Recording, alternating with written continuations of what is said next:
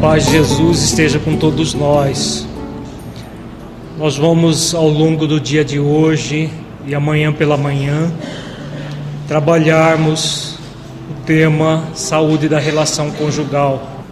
Dentro dos temas da família, talvez esse seja o mais significativo e o mais importante porque não haverá nunca uma família equilibrada se não houver uma relação conjugal equilibrada.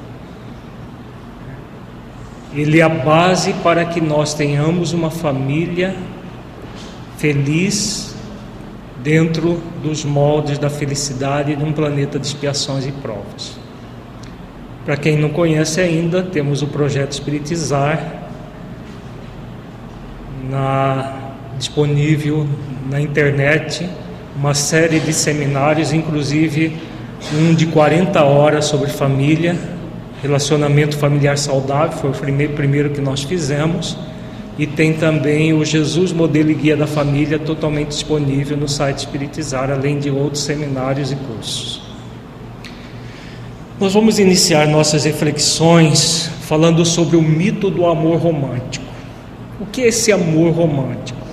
O amor romântico é aquele que já vem pronto e acabado. É a, o, o, o mito que surge na nossa infância a partir dos chamados contos de fadas. Então nós temos ainda a, nos nossos dias como que nós concebemos o casamento nos dias de hoje. Então, apesar de nós estarmos em pleno século 21, os casamentos são idênticos ao das, dos contos de fadas da Idade Média. A falta de maturidade leva as pessoas a buscarem a felicidade no casamento. Então, nós temos o chamado mito do casamento ideal, originado nos contos de fadas. Vejamos aqui algumas imagens que demonstram isso, que as pessoas busquem uma relação mais madura, ainda temos essa visão. Mesmo pessoas com que não têm um poder aquisitivo tão grande, sonham em ter casamentos de verdadeiros príncipes e princesas, como temos nos contos de fadas. Nós vemos por essas imagens que a tendência de todos é de buscar isso. Mas será que isso se sustenta? Como funciona isso na prática? No, no, no conto de fada, como que é? A princesinha encantada estava passando, passeando lindamente no bosque encantado e aí ela encontra um sapo. E ao encontrar o sapo, ela pensa: será que esse sapo é um príncipe? Ela tem uma intuição: não, não é um sapo, é um príncipe. Ele foi encantado pela bruxa malvada e aí virou aquele sapo enorme, horroroso. E aí o que ela faz? Beijar um sapo não é nada fácil, mas vencendo o asco, ela pega o sapo e dá um baita de um beijo na boca do sapo. Isso é o que acontece nos contos de fadas.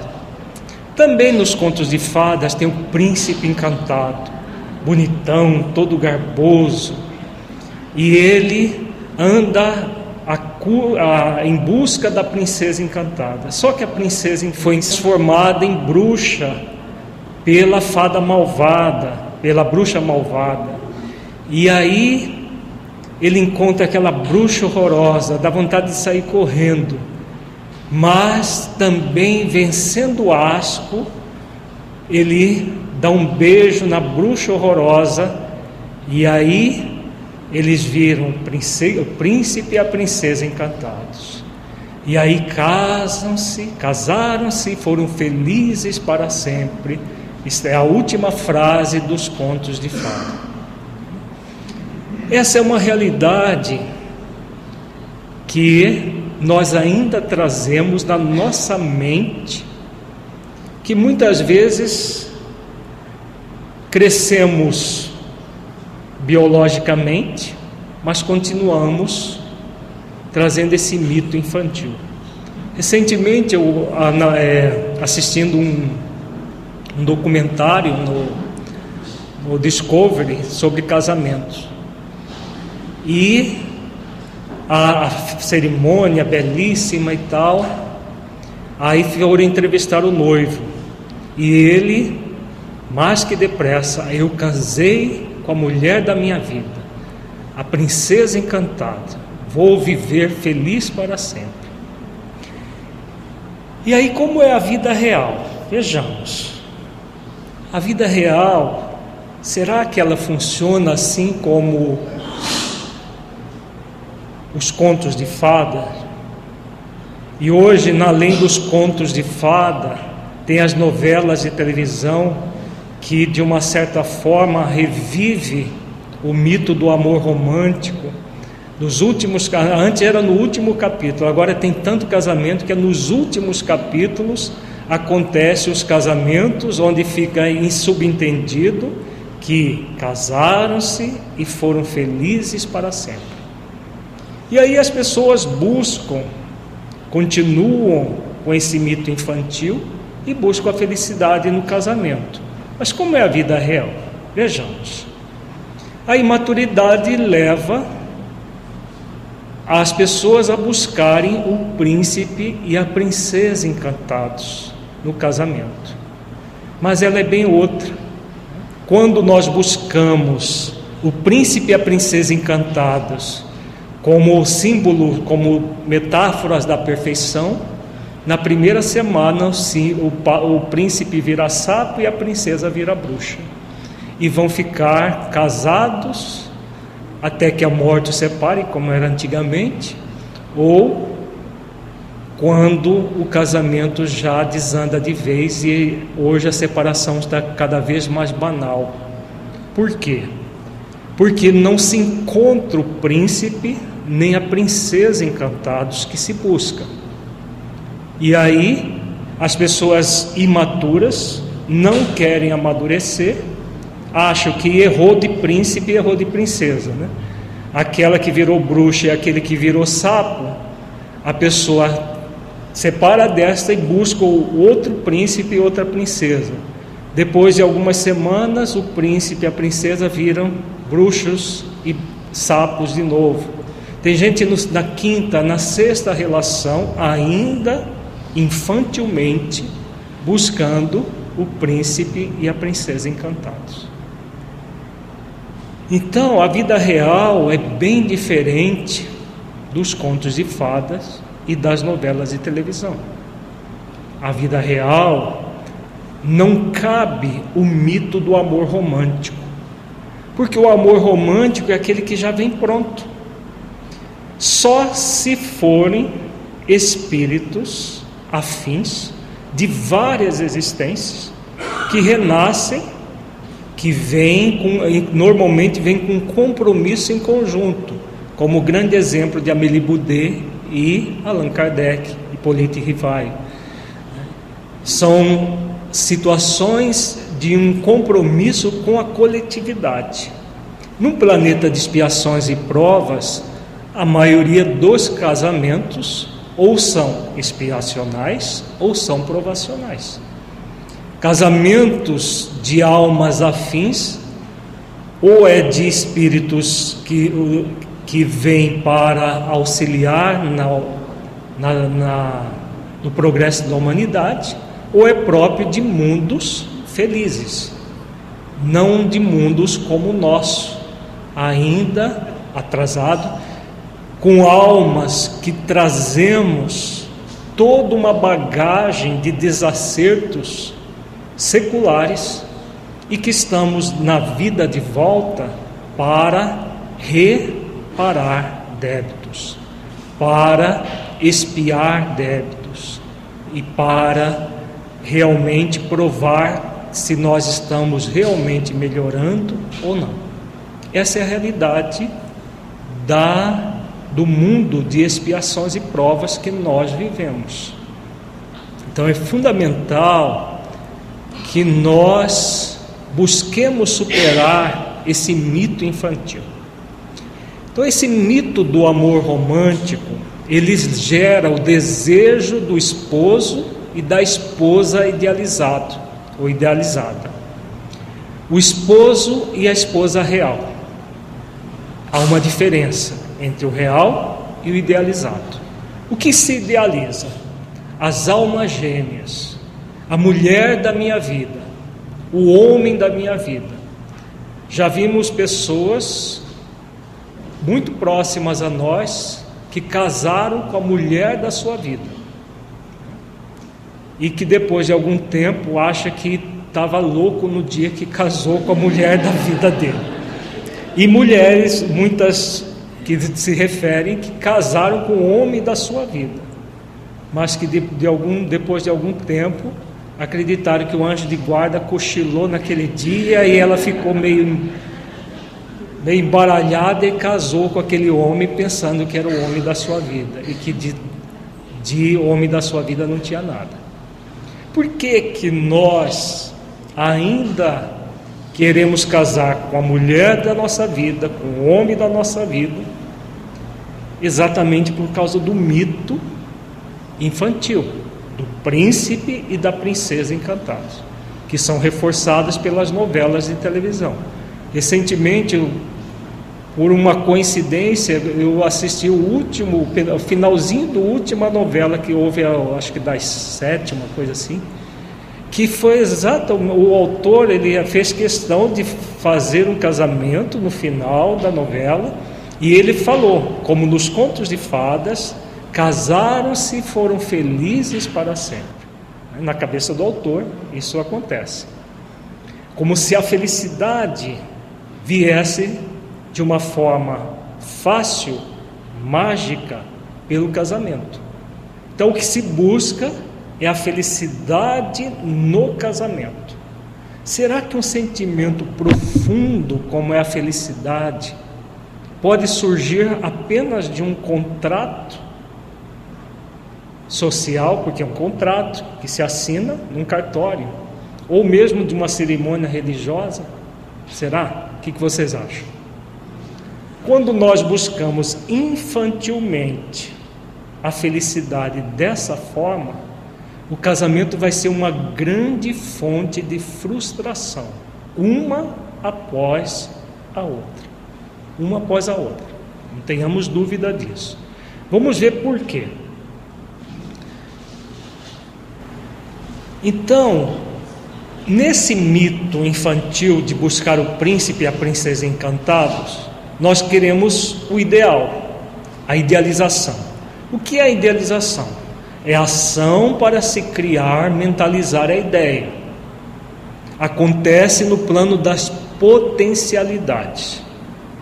Então, usando o príncipe e a princesa encantados como metáforas de perfeição, nós temos a perfeição dentro de nós enquanto potencial. Enquanto potencial todos nós temos.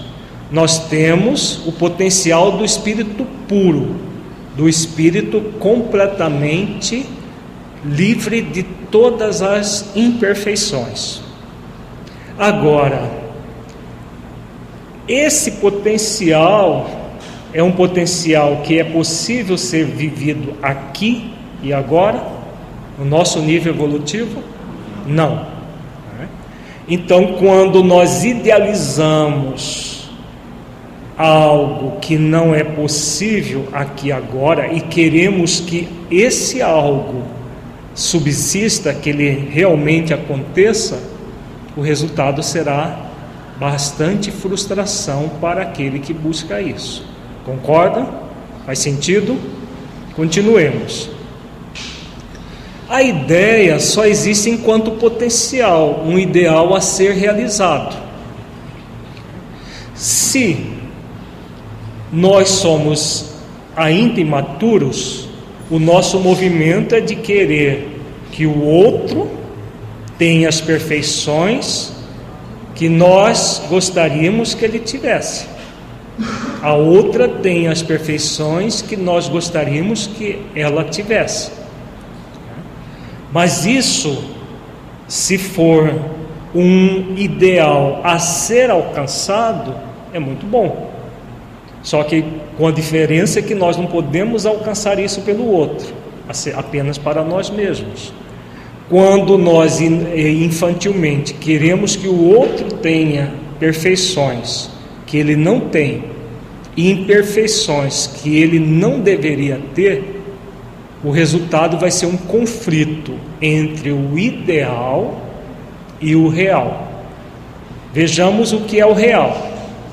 Realização é ação para se tornar real, concreta a ideia. Quando eu idealizo algo, idealização, ação para criar o ideal.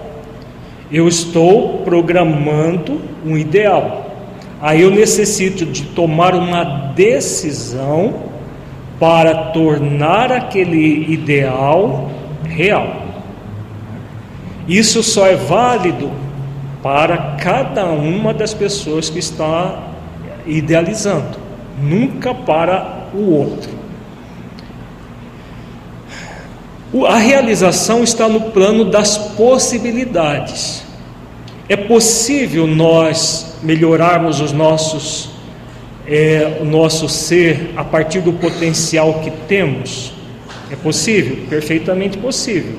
Todos nós estamos aqui para, para isso.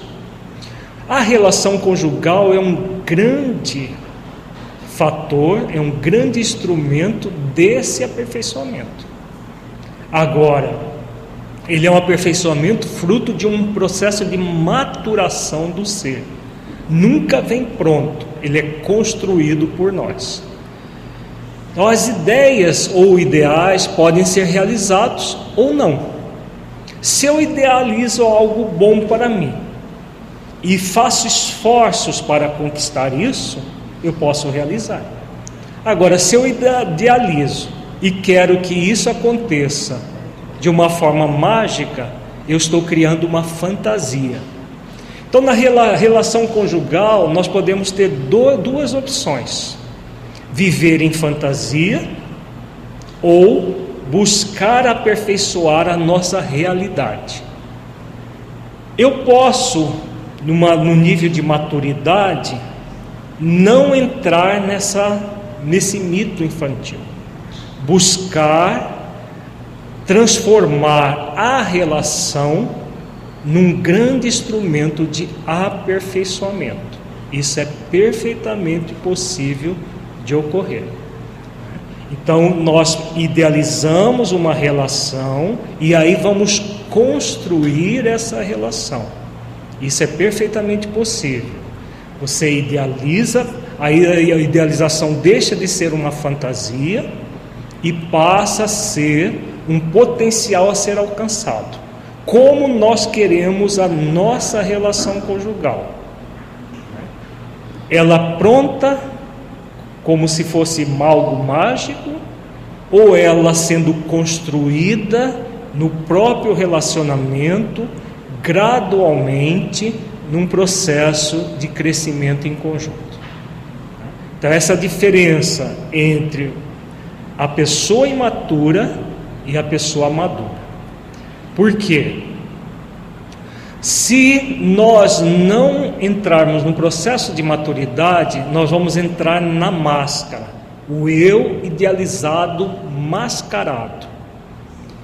E aí como funciona? É a forma como eu penso que sou, como eu me idealizo. Como que vocês acham que a gente se idealiza?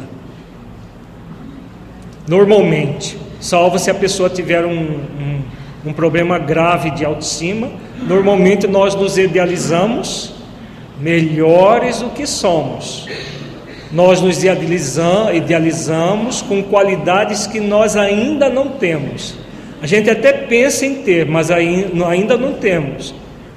Então, comumente idealizamos-nos melhores do que somos, como se nós fôssemos o rei da cocada preta, a rainha do, do pedaço. Por que nós idealizamos, nos idealizamos assim? É por causa de um sentimento muito comum em nós, num planeta de expiações e provas. O orgulho, exatamente. O orgulho e todos os filhos dele, vaidade, presunção, né? Que é muito forte nos habitantes de um planeta de expiações e provas. Isso nós trazemos ainda muito arraigado. Então, o orgulho faz com que a gente se ache, né? se ache bem melhor do que é. Agora, é possível manter máscaras indefinidamente? Por que, que na, enquanto há o namoro, enquanto há noivado, hoje está meio, de, meio embaralhado essas questões, né? Mas antes do casamento, como que é, é, é muito comum aquela ideia? Às vezes a gente até percebe os, os problemas que o outro tem, que a outra tem. Mas nós temos ainda aquele mito infantil que é muito arraigado, e aí nós ficamos quando eu casar, eu mudo ela, eu mudo essa megera, nem que seja. Mas eu mudo mesmo. E ela pensa a mesma coisa. Quando eu casar, ah, eu mudo esse crápula, ele vai ver. Ele tem esses problemas só aqui agora, porque depois a coisa vai ser diferente. Muitas vezes nós não verbalizamos isso, mas lá no fundo, no fundo, a gente acredita que isso vai ser possível. E outras pessoas até verbalizam, falam que realmente vai mudar o outro. Agora, o que vai acontecer na prática, na vida real? As máscaras que nós vitalizamos, elas caem. Elas caem na relação íntima, e, e muitos já têm até a relação íntima, mas depois que assina o tal do papel, parece que muda tudo, né? Porque já assinou o papel e aí algumas coisas que a pessoa fazia para agradar, ela já acha que não precisa mais fazer. E aí o príncipe belíssimo e garboso vira um baita de um sapo. E a princesa vira uma baita da bruxa. E aí ficam um, um do lado do outro, o sapo e a bruxa, dormindo juntos e sonhando com outros príncipes e outras princesas né, para daqui a pouco ou entrar numa relação de adultério ou se separarem e buscar outro príncipe e outra princesa de faz de conta que vai virar sapo e bruxa do mesmo jeito. Então poderíamos deduzir que se não houvesse essas máscaras, não haveria casamento num planeta como o nosso. Bem interessante, né? Será que nós precisar, precisamos de um problema sério do ego para termos casamentos. Na verdade, não é que nós precisamos das máscaras, muito pelo contrário, as máscaras são muito nocivas.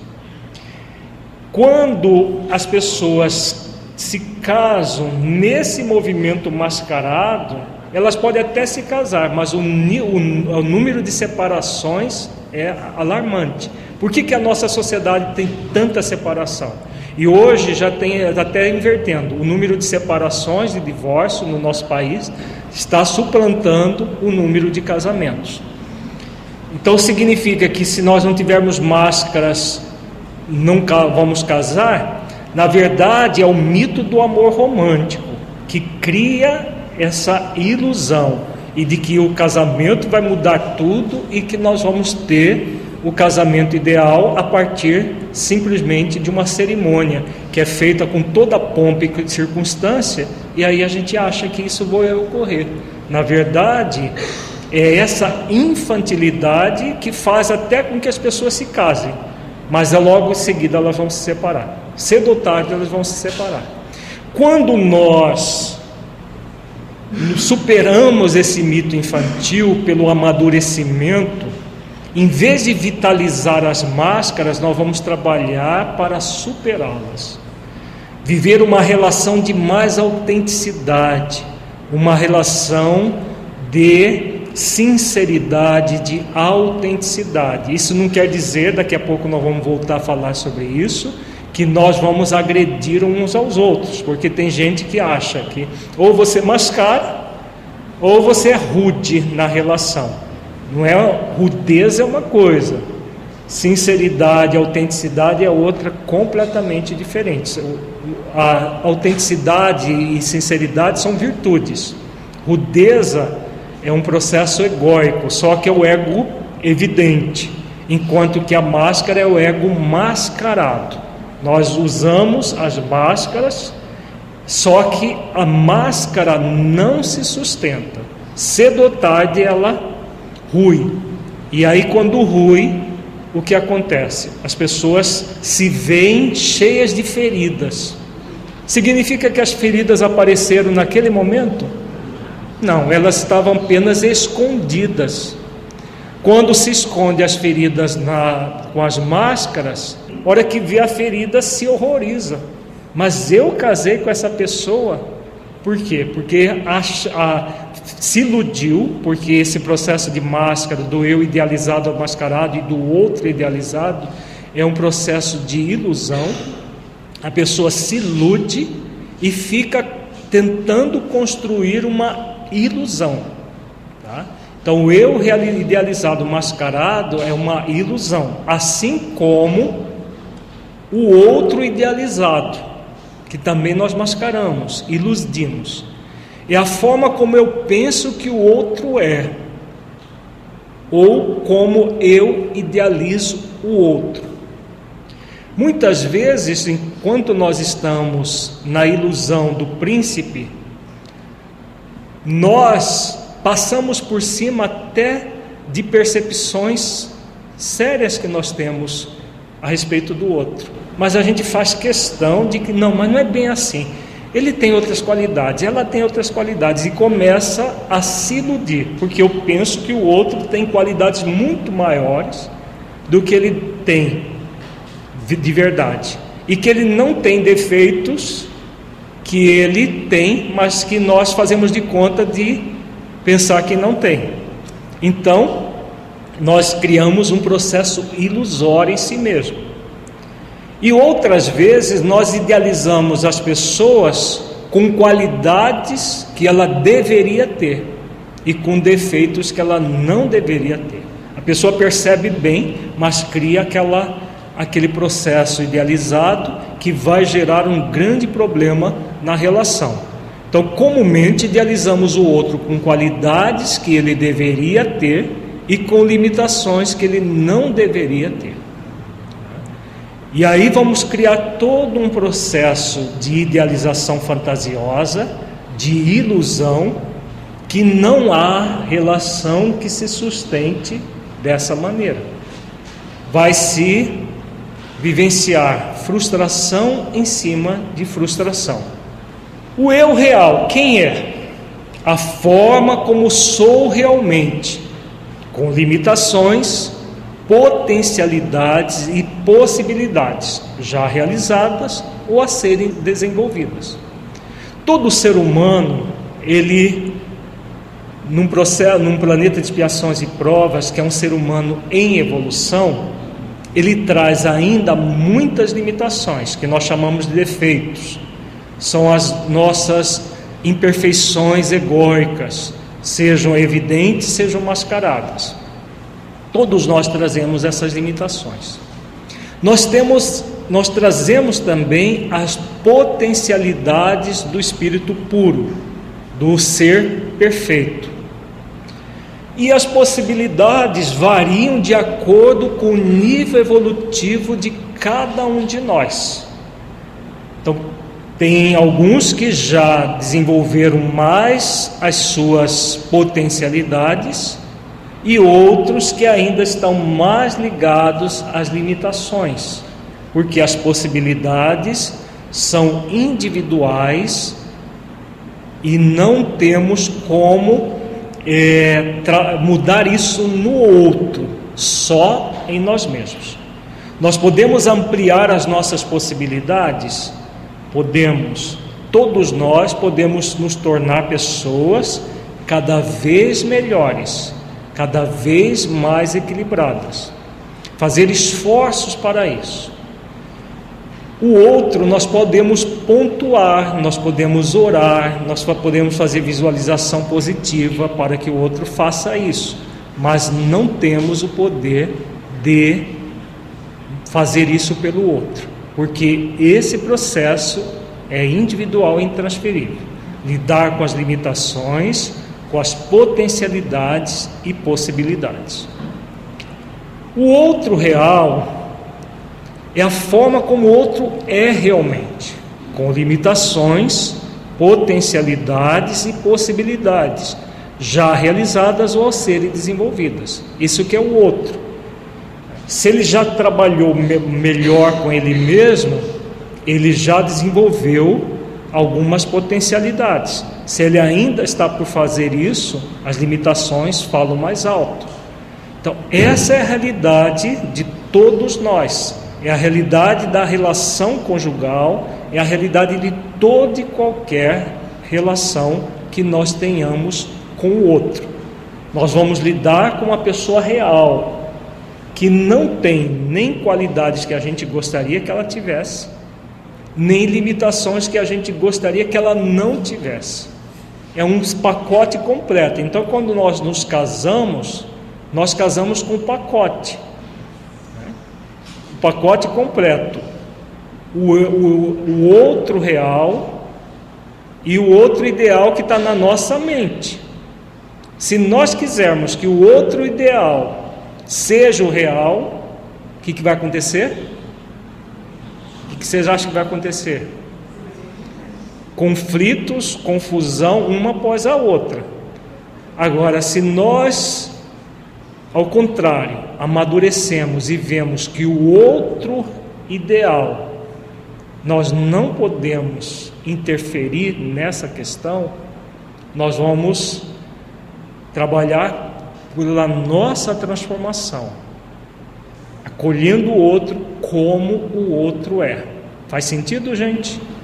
Então vejamos aqui, ó. Como é o casamento? Na relação conjugal, nós comumente ocorre a relação de quatro pessoas.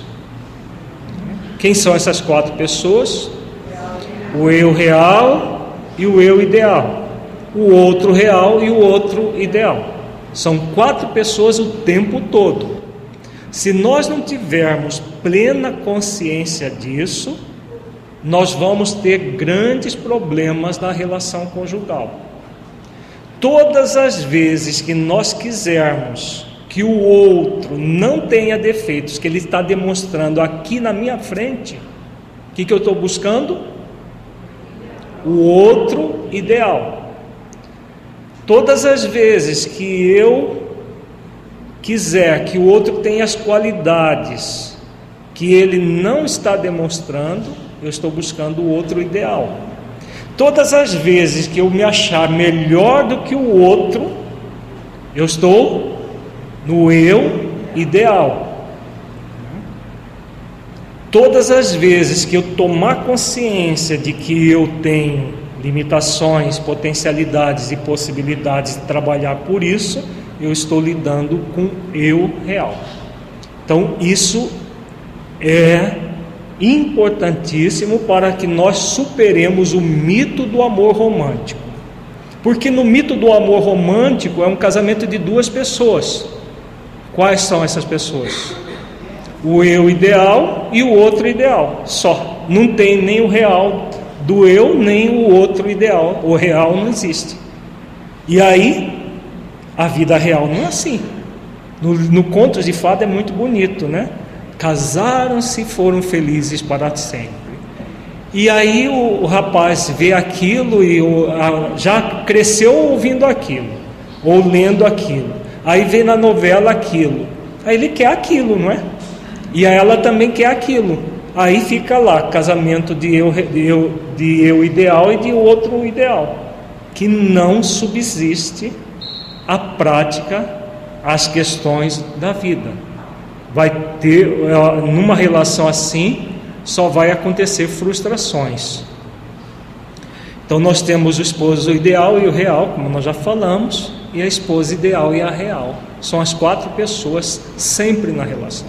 Por mais amadurecida que sejam as pessoas, vai sempre haverá essas quatro pessoas no nível evolutivo que nós estamos. Porque sempre, no fundo, no fundo, mesmo pessoas maduras deseja que o outro não tivesse aquela coisinha que ele tem. Poxa, mas ele seria tão bom se não tivesse isso aqui. Mesmo pessoas amadurecidas querem isso. Então, se não houver um trabalho constante nosso para que essas coisinhas ou as coisonas, porque tem gente que tem coisonas, não coisinhas, que nós não gostaríamos que ele tivesse, se não houver um trabalho constante nesse sentido, nós vamos ter graves dificuldades para manter a relação conjugal. O caso de duas jovens que estavam numa relação e, como a relação foi rompida, elas tentaram suicídio. Então, é, é, é, é essa busca do, do amor romântico. Eu estou numa relação e que a partir dessa relação eu vou ser feliz para sempre, e o outro de repente não quer mais saber nada de nada comigo, o que, que eu a sobra para a pessoa que tem uma visão materialista da vida? Vou acabar com a minha vida, porque a minha vida acabou. Né? Vem desse mito do amor romântico essa ideia né, que são pro, processos, infelizmente, ainda muito comuns, não apenas em mulheres. Recentemente nós soubemos também do rapaz, né, não era nem rapazinho, era já de uma certa idade, e que houve a separação, ele se suicidou por causa da, da relação rompida. Por quê? O mito do amor romântico gera essa questão, essa ilusão, é a ilusão de que é no casamento que eu vou ser feliz. Aí o casamento não acontece, eu vou ser infeliz para sempre. Então, mata-se né, o corpo achando que vai fugir da vida. Então, é, é um processo profundamente infantil, mas infelizmente muito comum, gerando esses dramas do suicídio, em muitos casos, ainda em pleno século XXI. Já houve muitos casos no passado, na Idade Média, na, na, antigamente era muito comum isso, mas ainda hoje, inclusive no livro Memórias de um Suicida, até muito interessante, tem uma ala só para trabalhar isso do, das pessoas que se suicidam por causa de relacionamentos rompidos uma ala inteira para se trabalhar, tanto as mulheres quanto os homens que se suicidam por causa disso. De que o casamento, o pacote, não é só as quatro pessoas, né? O ideal e o real e o outro ideal e o real.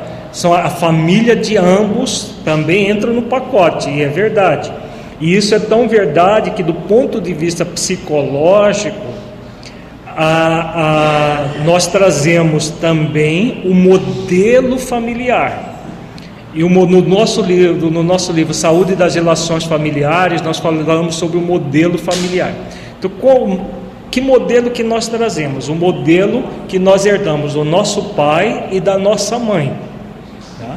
E, e se nós formos ampliar isso, o pai e a mãe entram também na relação de ambos. E aí vão, não, ser, não são mais quatro pessoas, são oito, dezesseis. E todo o pacote nós temos na relação conjugal. Então é necessário que a pessoa saiba que ela vai lidar com as famílias de origem de ambos os cônjuges. Tá? Os conflitos são iguais, porque são conflitos do ser humano, né? O ser humano Qualquer relação você vai trabalhar o eu real, o, o, o eu ideal, o outro real e o outro ideal. Qualquer relação. O mito do Romeu e Julieta já é uma é uma seria uma, um agravamento do mito do conto de fadas.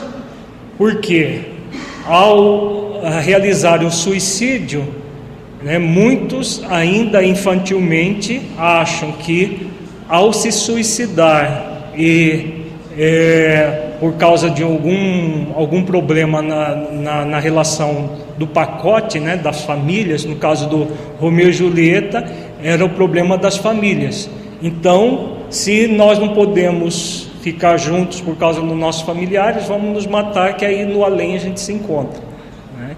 Essa é, é, é, já é um, um, problema grave que tem acontecido entre os jovens, e, e não só do mito, por causa do mito do, de Romeu e Julieta, mas existem pactos de suicídio, hoje até sites na internet em que se faz esses pactos de suicídio é, para que não sei o que, que eles pensam, se vão se encontrar depois, ou se morreu tudo acaba, é, mas é, são próprios da do, doenças próprias do, do, dos tempos que estão chegados nos nossos dias. O fato da pessoa se uh, ver como uma imagem no espelho pode remeter ao mito de Narciso, sim, porque o eu ideal é exatamente o mito de Narciso. O eu ideal é você se achar mais do que você é. Você ter, tanta é, soberba e achar, que você é melhor do que o outro, e, e isso varia de intensidade. Tem gente que só idealiza assim, pouquinho, que já trabalhou melhor o seu orgulho. E tem gente que tem um ego tão grande, tão grande, que ele se acha o próprio narciso, né? Ele é perfeito não apenas por fora, mas por dentro também. Ele é o protótipo da, da, da perfeição. Isso é muito comum. Né? Exatamente por causa do ego em nós que ainda é muito forte. Vou lembrar daqui a questão do homicídio, né? a, a pessoa que, entre aspas, mata por amor, aquele aquele movimento que não, não tem nada a ver com amor, que é um processo passional, paixão egóica, puramente egóica, que onde há sentimentos de posse, tá? e hum, por causa desse sentimento de posse há uma coisificação da relação. E quando há uma coisificação da relação, daqui a pouco nós vamos voltar a esse tema, coisifica-se a relação e ao coisificá-la, o que, que vai acontecer? Quando a coisa não quer estar comigo, o que, que eu, a pessoa imatura, infantil faz? Bom, já que a coisa não quer ficar comigo, não seja mais de ninguém. Ele vai lá e mata a coisa. Como ele vê a outro como uma coisa mesmo, né? que se não, pré, não serve para mim, não serve para mais ninguém, e mata. Né? São processos muito graves de doença que o ser humano ainda traz muito vivo dentro de si mesmo. É a pessoa que se jogou ácido no, na outra e a outra se suicidou. É, são processos, como nós estamos falando, muito graves de doença da, dessa coisificação da relação. Mas nós vamos voltar ao tema é, mais para frente, quando nós trabalharmos os quatro níveis do chamado amor: né? porneia, eros, filia e ágape. Tá? Nós vamos trabalhar bem essa questão e a questão do ciúme, a questão da, é, do, da inveja, de uma série de sentimentos que geram essas doenças da relação. Então, o esposo ou a esposa idealizado, idealizada, é como penso que o esposo ou a esposa é ou deveria ser. Vem do mito do príncipe e da princesa encantados. Tá? Idealizamos o esposo ou a esposa melhor do que é realmente. Então, se nós idealizamos melhor do que ele é realmente, o resultado vão ser, vai ser muitas frustrações, como nós já falamos. Gera a diferença entre antes e depois do casamento. Antes, príncipe e princesa. Depois, sapo e bruxa. Então, se nós não ressignificarmos os mitos, esse mito infantil, nós vamos viver isso na relação. Idealizamos o esposo, a esposa com qualidades que ele ou ela deveria ter, ou que gostaríamos que ele ou ela tivesse, e com limitações que ele ou ela não deveria, ou que não gostaríamos que ele ou ela tivesse. Vai dar certo isso? Muitos conflitos surgem a partir disso. Mas olhando assim parece que é uma coisa tão óbvia, né? Mas na vida real, o tempo todo as pessoas lidam com isso. O tempo todo nós gostaríamos que o outro não tivesse determinadas limitações, defeitos, e que o outro tivesse qualidades que ele não tem né, e que nós gostaríamos que tivesse. O esposo e a esposa real é como ele ou ela é realmente. Uma pessoa com qualidades e limitações, como todas as demais, e que por isso não tem formas perfeitas, ideais de se relacionar. A idealização não passa de uma fantasia nesse caso. Não é uma idealização para se aperfeiçoar em conjunto. É uma idealização para querer na relação perfeição que ela não tem. Portanto, para termos uma relação conjugal saudável, é necessário superarmos definitivamente esse mito infantil do amor romântico. Agora, entrando na vida real, saindo do conto de fadas, uma experiência de desafio chamada casamento. Por que o casamento é uma experiência de desafio, gente? Por que ele é uma experiência de desafio? Esse termo, experiência de desafio, foi nos ensinado pelo mentor Honório. Vai sair o primeiro livro dele agora mês de, de julho e ele tem algumas mensagens que ele fala da experiência de desafio. O que é uma experiência de desafio? É uma experiência que nos convida a um aprendizado. Então, uma experiência que normalmente ela traz alguma coisa de agradável e muitas coisas desagradáveis, mas que sempre vai nos convidar ao aprendizado. Então, o casamento num planeta de expiações e provas exatamente isso que ele é. Se fossem, se nós estivéssemos já no mundo feliz, só haveria casamento de príncipes e de princesas, né? do ponto de vista metafórico da, da perfeição. E aí o casamento é uma experiência estímulo. Honório nos orienta que a experiência estímulo é, são as situações agradáveis do ponto de vista do ser essencial, da essência divina que somos e que nos estimula ao crescimento não são as agradáveis do ponto de vista do ego. Então, é, o casamento num planeta de expiações e provas está muito distante de ser uma experiência estímulo, do ponto de vista de que só vai haver situações agradáveis para que nós possamos lidar com elas. No planeta de expiações e provas, ele é inclusive uma sucessão de mais intensa de experiências desagradáveis do que agradáveis. Por que que isso acontece? Tem uma razão para isso. Nós acabamos de ver essa razão. Por causa da idealização que nós fazemos.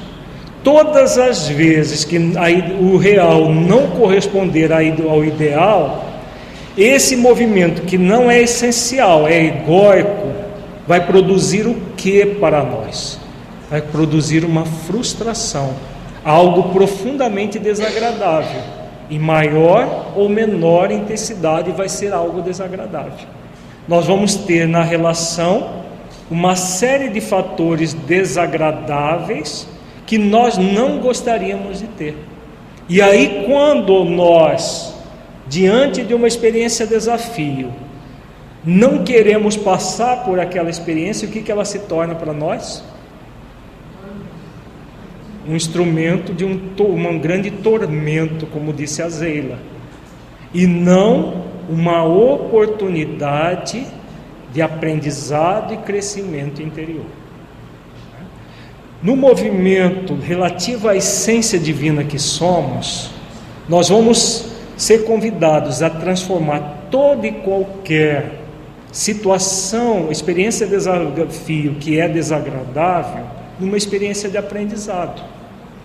É fácil nós convivermos com as imperfeições dos outros, gente. Se esse outro dorme na mesma cama que a gente, é fácil?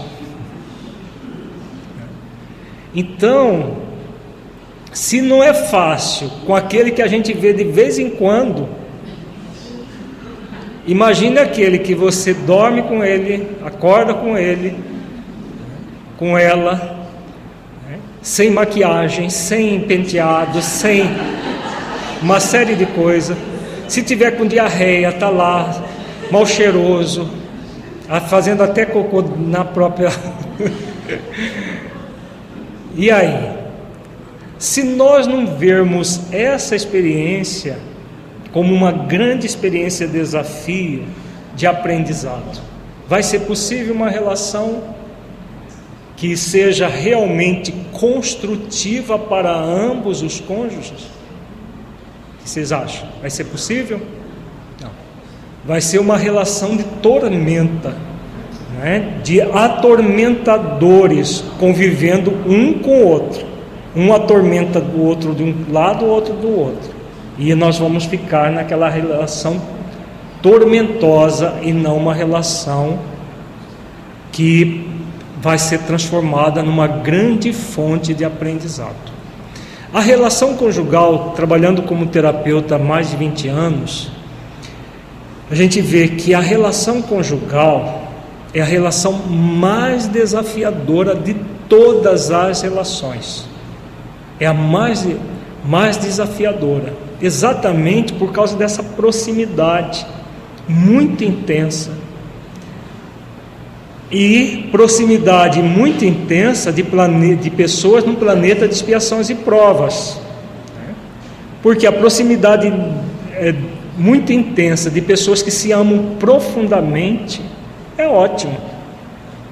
Mas essa não é a nossa realidade num planeta de expiações e provas.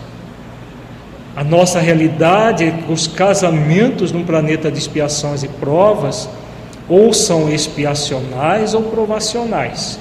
Qual a diferença de um e outro? Expiacional são os casamentos de resgate, normalmente muito dolorosos. Nós vamos ver é, um texto de Emmanuel sobre isso. Os casamentos provacionais não são dolorosos se nós formos maduros. Né? Aliás, eles não vão gerar sofrimento se nós formos maduros mas ele terá alguma dor de alguma forma. Os expiacionais, eles serão necessariamente dolorosos, não necessariamente de sofrimento, vai depender da maturidade, pelo menos de um dos cônjuges da relação. Mas os provacionais, num planeta de expiações e provas, sem um, um senão aqui, outro acolá, um problema aqui, outro acolá, isso é impossível num planeta de expiações e provas. Se não é possível em qualquer uma das nossas atividades, na relação conjugal também não será. Até que ponto a pessoa deve suportar uma relação que é uma experiência desafio? Então vejamos, ah, não adentrando em alguns elementos que você colocou, mas fazendo reflexão sobre a experiência desafio. Uma experiência desafio nós temos duas opções: transformar a experiência desafio numa fonte de tormento e de conflito e de doença, ou numa fonte de aprendizado e de crescimento interior. Então, o que é válido? Se isso nós estamos falando de qualquer tipo de experiência desafio. Qual é o convite que a vida nos oferece, na verdade? sempre transformá-la numa experiência de aprendizado. Se no casamento nós temos uma experiência de desafio e ela está sendo transformada numa experiência de doença, é válido? Não é válido. Tá? Mas nós vamos voltar ao assunto daqui a pouco. Primeiro vamos dar esse conteúdo aqui que nós vamos entender melhor esse processo tá? e entender melhor que a, a indissolubilidade do casamento não está dentro da lei divina. É como muita gente, equivocadamente, mesmo no movimento espírita, é, quer sustentar. Quando o, é, a pessoa está trabalhando na construção de uma relação, e ele trabalha o eu real. Isso se faz com que a sua relação se torna mais amena? Sim, sem sombra de dúvida, porque é isso, é para isso que existe essa experiência desafio, para que nós to, nos tornemos pessoas melhores. Aí a, nós vamos fazer a junção entre o eu ideal, já não fantasioso, mas aquele que eu quero ser, com o eu real, e vamos gradualmente construir em nós virtudes para manter a relação. Não a qualquer custo, mas como uma grande fonte de crescimento interior. Até casamentos expiacionais muito dolorosos poderão ser transformados em grandes oportunidades de crescimento. Aliás, é para isso que eles existem. Deus jamais permitiria que houvesse um casamento expiacional se nenhum dos dois desse conta. O grande problema é a, você já conhece, a pre a preguiça de realizar esforços de autotransformação. Então, quando nós temos preguiça de realizar esforços de autotransformação, tudo é insuportável. Qualquer coisa que venha, qualquer dificuldade do outro, qualquer limitação do outro é insuportável. Por quê? Porque eu não estou querendo fazer esforços de me aperfeiçoar. Já que eu não posso aperfeiçoar o outro, eu sou convidado a me aperfeiçoar e tornar uma pessoa melhor. A relação verdadeira de amor não vem pronta como pensam aqueles que acreditam no amor romântico dos contos de fada. É realizada gradativamente por meio de exercícios no dia a dia do casal, nessa experiência desafio chamada casamento. Então, o casamento real, equilibrado, ele vai ser essa experiência desafio com múltiplos aprendizados, com crescimento intenso do casal que se dispõe a fazer isso. Quando o casal, ambos, esposo e a esposa, se dispõem a fazer isso, eles vão crescer muito na relação. Se um deles, pelo menos, quiser fazer isso, vai crescer bastante. Pode deixar o outro vai ficar para trás, mas vai crescer muito na relação. Para que nós lidemos com essa experiência de desafio chamada casamento, nós teremos sempre três opções. Que opções são essas? Mal maior, o mal menor e o bem maior. Diante de uma experiência de desafio, eu posso transformar aquela experiência de desafio um grande mal para a minha vida qualquer experiência, inclusive o casamento, um grande mal para mim. Não por causa da experiência desafio, a forma como eu estou querendo lidar com essa experiência desafio. Eu posso querer optar pelo mal menor, fugir da experiência desafio. Não, não quero isso para mim, vou buscar outra coisa. Posso fazer isso. E eu posso transformar aquela experiência desafio num grande bem para mim, me tornando cada vez mais uma pessoa melhor a partir daquela experiência desafio. Vamos ver como isso funciona no, no casamento? O mal maior é o que muitos casais fazem. Eles tornam o casamento um doente crônico durante anos a fio a relação é extremamente tóxica, resultando em doenças físicas e emocionais para ambos os cônjuges, e caso o casal tenha filhos, para eles também. Muitos casais permanecem casados por causa dos filhos e adoece todo mundo. A família inteira vai ficando cada vez mais doente por causa dessa relação. É uma relação que nós comparamos a um câncer um câncer daqueles mais violentos. Ele vai vai se alastrando, vai se alastrando. Primeiro surge o foco, depois vai se alastrando por metástase até tomar conta do corpo todo da pessoa. No caso da relação, ela é uma relação tóxica que vai intoxicando os envolvidos na relação. primeiramente os cônjuges e, em segundo momento, os filhos dessa relação e às vezes sobra até para os parentes próximos, para todo mundo vai havendo a toxicidade da relação. Tá? Por que, que a gente usa esse termo extremamente tóxica? Porque é, é tóxico do ponto de vista da energia. A gente não vê energia deletéria circulando no ambiente onde há esse mal maior, mas ela cria um ambiente semelhante a um ambiente mais esfumaçado possível, se nós fôssemos observar o que acontece na dimensão espiritual. É que nós não temos olhos para ver o que acontece na dimensão espiritual. Mas essas relações tóxicas criam um clima energético a ponto de adoecer, por exemplo, crianças pequenas. O médico homeopata lida muito com isso para atender crianças pequenas é, que adoecem porque os seus pais têm uma relação tóxica. Às vezes a gente, como eu, eu falar da experiência que eu tenho muitas vezes, você busca é, todas as possibilidades de ajudar a criança. Você, por exemplo, na homeopatia, você é, precisa encontrar o remédio ideal para cada caso e para cada pessoa. Às vezes você tem certeza absoluta que o remédio é aquele, foi preparado numa farmácia idônea, que é para funcionar e não funciona. Normalmente o que, que eu faço? Eu investigo como está a relação do casal. E normalmente a gente encontra na relação problemas. E aí o casal fala sempre assim, né? Muitos, mas a gente discute longe da criança, lá no quarto.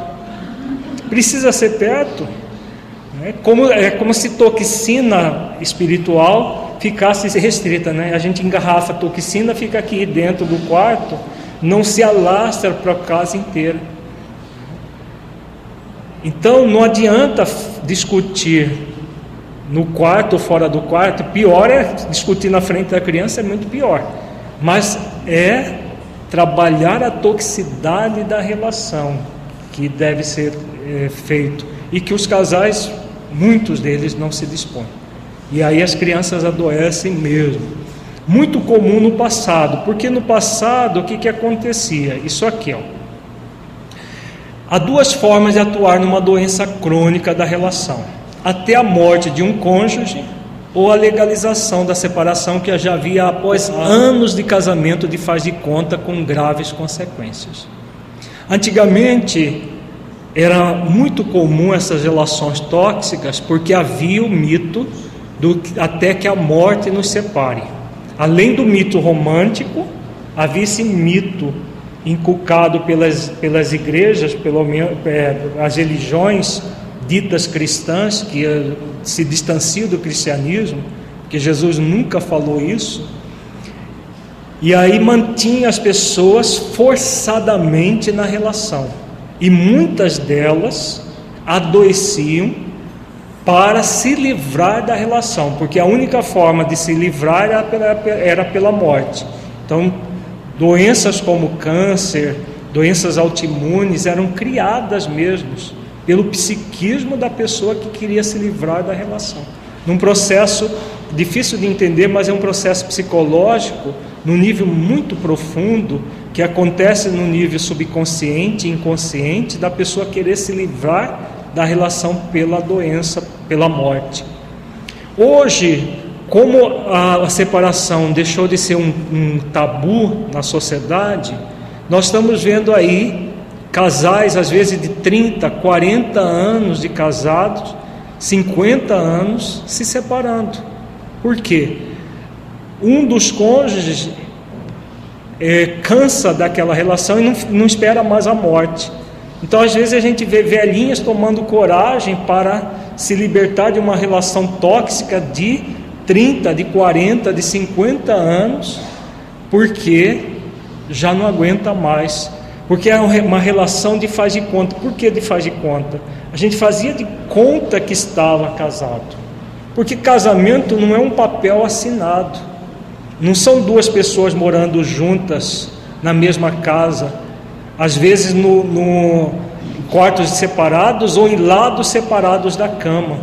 Certa vez, conversando com uma senhora, ela falou: Olha, sabe o que, que eu fiz para resolver o meu problema com meu marido? Eu mandei fazer uma cama enorme. E aí eu deito do meu lado da cama e ele deita do lado dele da cama. E aí a gente resolveu. Não tem mais briga. Mas não tem relação numa situação dessa? Não há relação.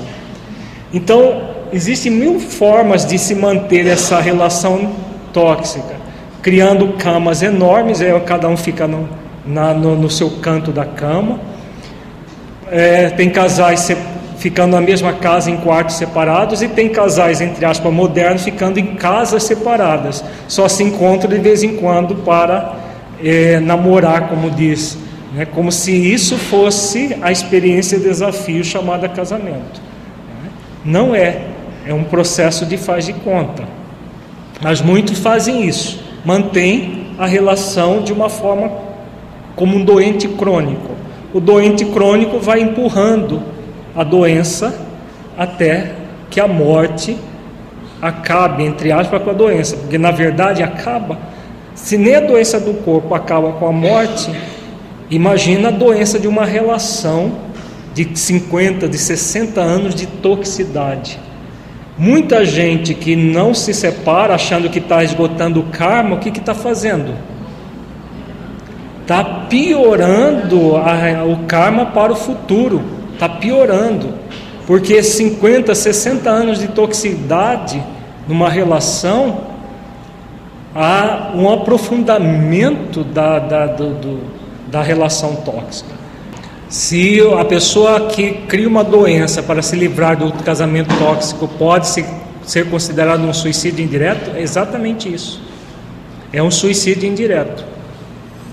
E muita gente se suicida diretamente. Conhecemos um caso de uma senhora que tomou formicida para se livrar da relação. A relação extremamente tóxica, aquelas relações é, do século passado, e tomou formicida para se livrar. Agora, os suicídios indiretos são os mais comuns. Esses suicídios que a pessoa cria doenças para se livrar da relação. O mal menor, qual é? É a separação de imediato, legalizando algo que já não existe, o casamento. Isso impede anos de ressentimento e de sofrimento desnecessário. Por quê? Se não há um, um esforço para exercitar uma relação saudável, não, se, não há mais uma relação. Não é um papel que foi assinado em tal dia que gera uma relação. É a união no nível espiritual de pessoas. Essa união, mesmo que seja expiacional, que você não gostaria de estar nela, porque ninguém gosta, de estar numa expiação, deve ser uma relação voluntária. Eu quero permanecer nesta relação. Aí ela será uma relação saudável, mesmo que o outro cônjuge esteja num outro nível de, de na própria relação. Agora, quando não há mais relação, simplesmente porque houve um, um, um papel lavrado num cartório ou uma cerimônia religiosa, isso não é válido, porque não faz parte da lei divina. Vejamos no Livro dos Espíritos, na questão 697, Kardec pergunta isso. Está na lei da natureza ou somente na lei humana a indissolubilidade absoluta do casamento? Vejamos a resposta dos benfeitores. É uma lei humana muito contrária à da natureza, mas os homens podem modificar suas leis, só as da natureza são imutáveis. Quando Kardec fez essa pergunta, eram pouquíssimos os países que tinham o divórcio como uma, uma coisa normal, comum. Hoje, já a maioria dos países civilizados, o divórcio faz parte das leis, porque, como os benfeitores dizem, a indissolubilidade absoluta é contrária à lei divina natural. Se ela é contrária, cada vez mais a humanidade vai se encaminhando em direção à lei divina natural. Não, é, não ser possível dissolver o casamento é uma, algo antinatural, ainda existente em muitos países retrógrados no planeta, ainda existe essa impossibilidade mas é contrária à lei natural. Por que, que a, a, a separação é, é contrária? Exatamente por causa da toxicidade que se cria numa relação forçosa. Então cria-se doença. Como que a lei divina vai, vai sancionar doenças? Doenças relacionais, doenças psíquicas e emocionais. Então, qualquer processo em que nós estamos gerando doenças para nós é contra a lei divina natural.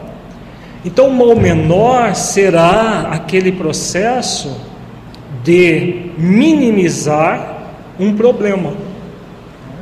Muitas vezes, até benfeitores espirituais interferem, principalmente no movimento espírita, que tem aquela ideia de karma a ser cumprido no livro Entre a Terra e o Céu, de André Luiz, existe um caso em que os benfeitores intervêm para que a mulher dê, naquela época nem divórcio havia no Brasil, era desquite, porque era um país ainda retrógrado nesse aspecto, é, que a mulher desse o desquite para o esposo, porque se ela não desse, ele iria matá-la para se livrar da relação.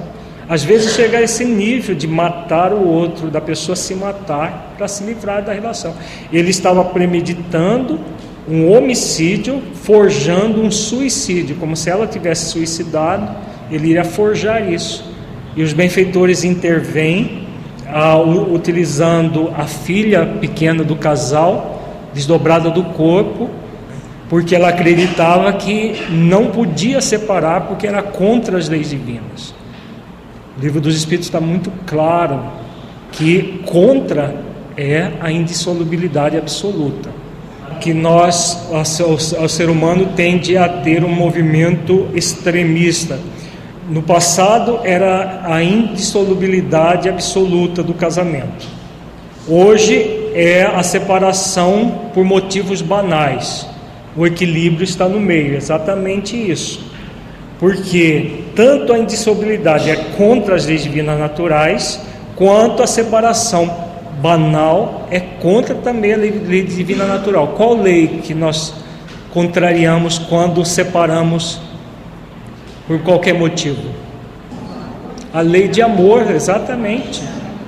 É a lei de amor que nós contrariamos, porque nós não estamos dispostos. Aí entra a lei do progresso, a lei do trabalho como instrumentos. Nós não estamos dispostos a nos esforçar para amar. E aí qualquer qualquer problema, qualquer limitação do outro, a gente quer se livrar do outro, como se isso fosse também natural, não é. Então, tanto a indissolubilidade absoluta é antinatural, quanto o descarte por qualquer motivo é antinatural. É contra a lei divina natural.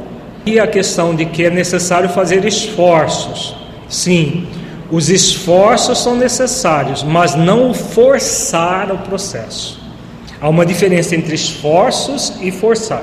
Quando se força uma situação, entra-se num processo contrário à lei divina natural, a ponto de poder gerar um homicídio, um suicídio, porque se força uma, uma situação. Quando se esforça, o processo de esforço é um processo natural e suave, leve e que não gera é, é, traumas, não gera problemas em nenhum dos, dos, dos envolvidos. Nem quem está se esforçando, nem o outro que não quer se esforçar. É um processo de suavidade e leveza. Quando a, o outro quer um caminho e nós não queremos permitir que o outro siga esse caminho, qual outra lei divina que nós estamos tentando derrogar? A lei de liberdade. Foi o que aconteceu. Uma série de. A, a, a, nesse caso, ela não queria que o outro tivesse a liberdade de seguir o outro caminho. E aí estava já prestes a haver um homicídio. Então, isso já não é esforço, isso é forçar uma situação. Muito comum no passado, hoje já nem tanto. Hoje é, como disse o Rafael, mais a banalização da separação. Nesse caso, busca-se a separação enquanto o casal ainda mantém um mínimo de amizade, minimiza mágoa e ressentimento, evitando o mal maior. É como uma amputação de um membro com gangrena para preservar a vida da pessoa, no caso, a sanidade dos cônjuges. Então, a, a, principalmente quando tem filhos, muitos casais erroneamente mantém relações tóxicas por causa dos filhos. Ah, mas aí vai, os filhos vão sofrer. Já existem pesquisas que demonstram que os filhos sofrem muito mais quando os pais vivem brigando numa relação tóxica do que quando eles se separam, enquanto pelo menos com, consegue pelo menos conversar um com o outro.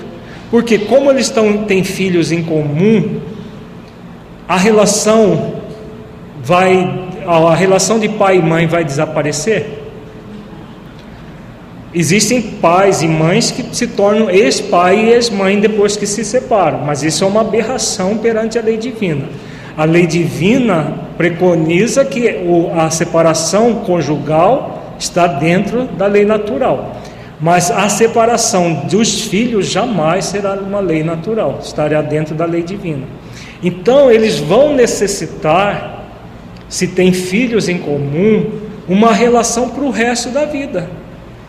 Em formaturas dos filhos, em casamento dos filhos, em aniversário dos filhos, uma série de relação. Agora imagina um casal que só se separou depois que a relação ficou tão tóxica que eles não suportam nem olhar um para a cara do outro, convivendo como pais e mães. Aí que gera o ex-pai e a ex-mãe para não, porque não suporta a relação, ele abandona os filhos. Um dos cônjuges abandona os filhos. Normalmente é o homem que abandona os filhos, nunca mais quer saber.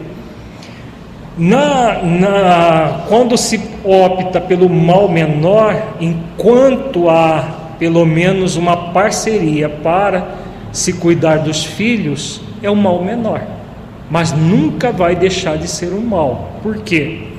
porque está se adiando uma, é, uma dívida. Se, se, é um casamento expiacional, aquele processo está sendo adiado por, passado, por, por futuro. Se é um processo provacional, também está se adiando.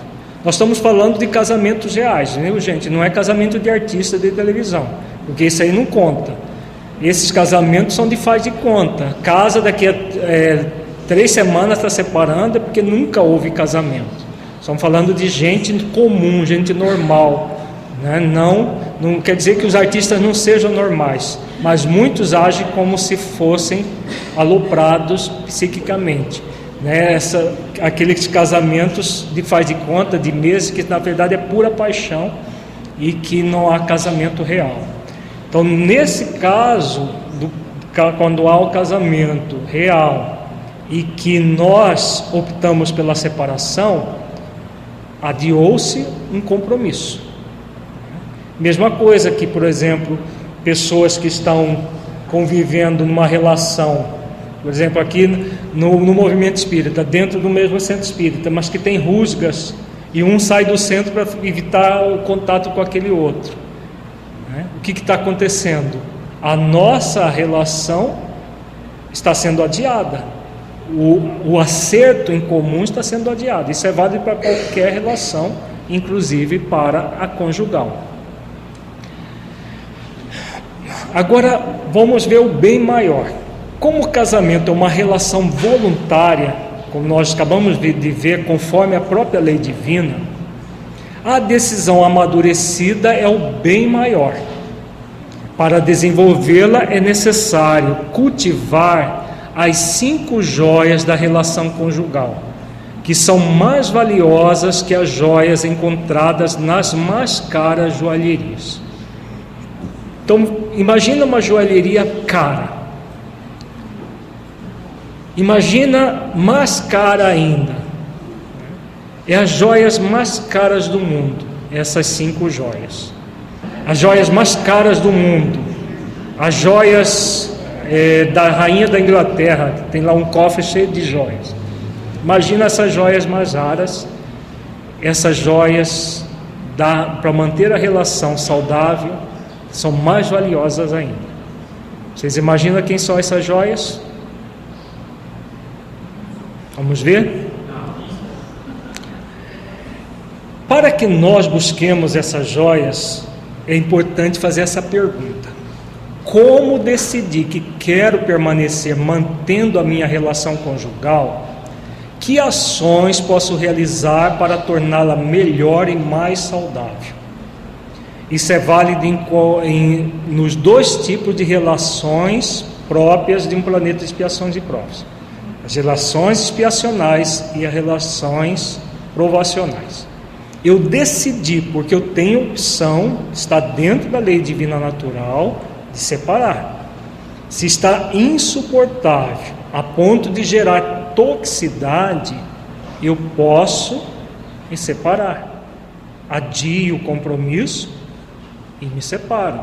Melhor do que entrar numa relação de toxicidade que vai gerar eh, problemas graves de saúde física e emocional para todos os envolvidos. Agora, o ideal não é isso, não é fugir, nem manter toxicidade, é tornar a relação saudável. Então, se eu decido, mesmo que o outro cônjuge esteja numa situação de profunda imaturidade, eu decidi permanecer nessa relação. Então, qual é o compromisso daquele que o ideal é os dois decidirem, mas nem sempre a maturidade do outro cônjuge para manter uma relação saudável, porque nos casamentos provacionais isso é mais comum. Os dois resolvem manter uma relação saudável e trabalham cada um da, da sua forma para a relação ser saudável. Na relação expiacional, o cônjuge imaturo não, de, não deseja uma relação porque ele nem, ah, nem entendeu o significado de uma relação saudável. É alguém que está sendo resgatado. Havendo maturidade de ambos, ótimo. Não havendo, pelo menos um deles vai fazer, deve fazer essa pergunta: né? como, que ações posso realizar para torná-la melhor e mais saudável? Porque eu estou voluntariamente na relação. Ficou claro isso, gente? Para que seja um processo construído em nossa mente e não porque ah, porque tem que ser assim. Não, tem que ser de um jeito ou de outro. Você constrói aquilo. E aí, como que nós vamos construir? Então vejamos as cinco joias. O bem maior é o exercício de cinco virtudes essenciais: amor incondicional, renúncia, compaixão, mansidão e humildade, para tornar o casamento uma experiência desafio verdadeiramente transformadora. Aí muitos vão dizer: ah, mas é muito trabalhoso isso, é muito difícil. É... Nossa, mas é muito isso, é muito aquilo. Uai. Eu não estou dizendo que é fácil. Fácil o que, que é? Casamento de conto de fadas. Casaram-se e foram felizes para sempre. Só que só existe lá no livro do conto de fadas. E na novela de televisão, porque não é vida real. Casamento saudável, sem esses cinco sentimentos, não é possível. Não é possível. Não quer dizer que nós vamos ter esses cinco sentimentos como Jesus tem. Né? Não é possível, como Maria de Nazaré tem. Né? Agora, é como o eu real é. Esse, o potencial dessas cinco virtudes existe ou não existe em nós? Existem. O potencial das virtudes existe em nós. Todas elas existem aqui dentro de nós. Elas podem estar sob a forma de uma semente apenas. Alguns já está sob a forma de um arbusto, arbustozinho. Com certeza nenhum de nós está sob a forma de uma árvore repleta de frutos. Não está ainda. Mas é da semente que surge a árvore cheia de frutos. Então nós temos um pomar para ser desenvolvido dentro de nós. E aí o que vai acontecer? Para desenvolver um pomar, é fácil? Não. É difícil? Por que não? Não, não é difícil, mas é muito trabalhoso. O preguiçoso, o que, que ele fala? Ah, mas é muito difícil. Por quê? Ele quer os frutos das virtudes mantendo a semente na gaveta. Se nós mantivermos as sementes dessas virtudes na gaveta, vai ser possível ter o fruto? Esse fruto a gente não colhe da árvore do vizinho, né? nem do cônjuge. Não, deixa ela desenvolver, porque eu vou lá e abocanho a fruta a hora que a árvore tiver. Ou deixa ele desenvolver, que eu vou lá e vou usufruir da, dos frutos. Os frutos é, são individuais, intransferíveis. Ou nós plantamos as sementes e cultivamos com esforço continuado, paciente e perseverante, até que eles, a, a semente se torne árvore cheia de frutos, ou nós vamos ficar aguardando para um dia começar a cultivar. Como nós somos espíritos imortais, cedo ou tarde nós vamos começar a cultivar. Né? Quando nós buscamos a felicidade no casamento, ela é possível ou não? Desenvolvendo o bem maior a partir das cinco virtudes. O resultado disso será sempre felicidade, mesmo no casamento expiacional, por mais paradoxal que seja.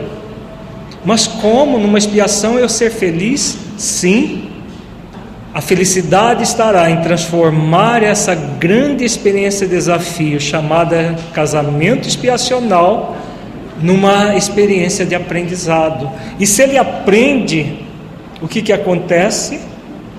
Ele cresce, e se cresce, a felicidade aí entra a consciência tranquila, praticou o dever consciencial. Né, Lívia, um grande exemplo, livro do há dois mil anos um grande exemplo daquela que conseguiu fazer isso. Então, é um, um, um movimento de escolha da pessoa. Ela é feliz não pela relação, mas construindo-se na relação. E ao mesmo tempo ela convida o cônjuge ao resgate, a ele crescer também, porque só com o crescimento dele que ele vai auxiliar o outro a crescer. Por isso é o casamento expiacional. No casamento provacional, em que há possível a parceria, ambos resolvem por transformar a relação numa experiência desafio, transformadora. E aí podem crescer muito nessa relação em parceria, de mãos dadas um com o outro, e se tornarem profundamente felizes naquela relação. Não a felicidade de faz de conta dos contos de fadas, mas a felicidade construída diariamente. Mais um dia casado com esse sapo, há um regozijo, mais um dia para que eu possa exercitar amor incondicional, renúncia, compaixão, mansidão e humildade. Com certeza é muito trabalhoso isso. Agora, é o trabalho que facilita a vida. Se facilita a vida, não é difícil. Difícil é aquele que dificulta a vida. Difícil é querer casamento de faz de conta próprio de contos de fadas. Aí torna-se extremamente torturante a relação. Muito torturante, porque nós vamos ficar dentro do impossível. E quando nós buscamos o impossível, vamos ficar muito mal.